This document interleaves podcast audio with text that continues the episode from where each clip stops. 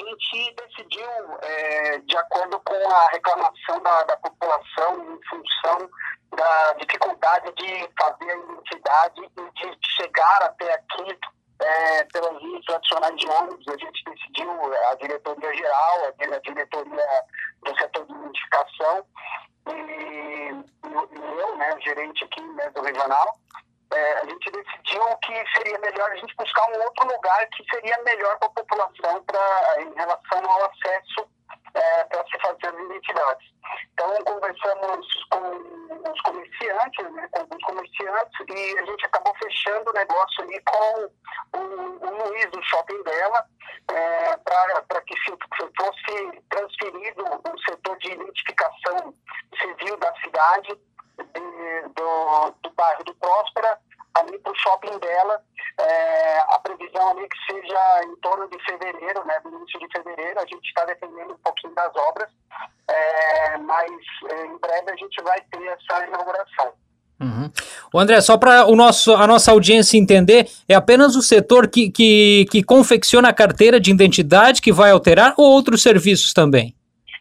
Não, é, é, é a gente aqui, é, o IGP, é, ontem, inclusive, mudou de nome para a Polícia Científica de Santa Catarina.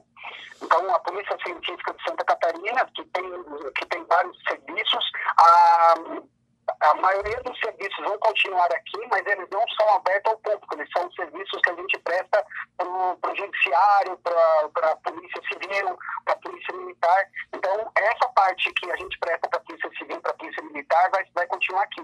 O único setor que vai sair da Polícia Científica e vai para o shopping é o setor de identificação, que é o setor da população. E o atendimento do INL, que a população já está acostumada, vai continuar no mesmo local, ali na, próximo do presídio regional, do presídio Santa Augusta, desculpa. Uhum. O André, você, você levanta um assunto interessante, a, a mudança de nomenclatura, né? É, o que, que significa essa mudança, né? E qual é a alteração em relação à questão é, de, de, de, serviços, enfim, como é que fica essa mudança? Altera alguma coisa pro cidadão, no caso? Não, pro cidadão não vai alterar nada. Inclusive, nem, nem taxa vai alterar, não vai, não vai alterar nem imposto, não vai ser um aumento de, não vai ter aumento de gastos em relação a esse, esse novo nome.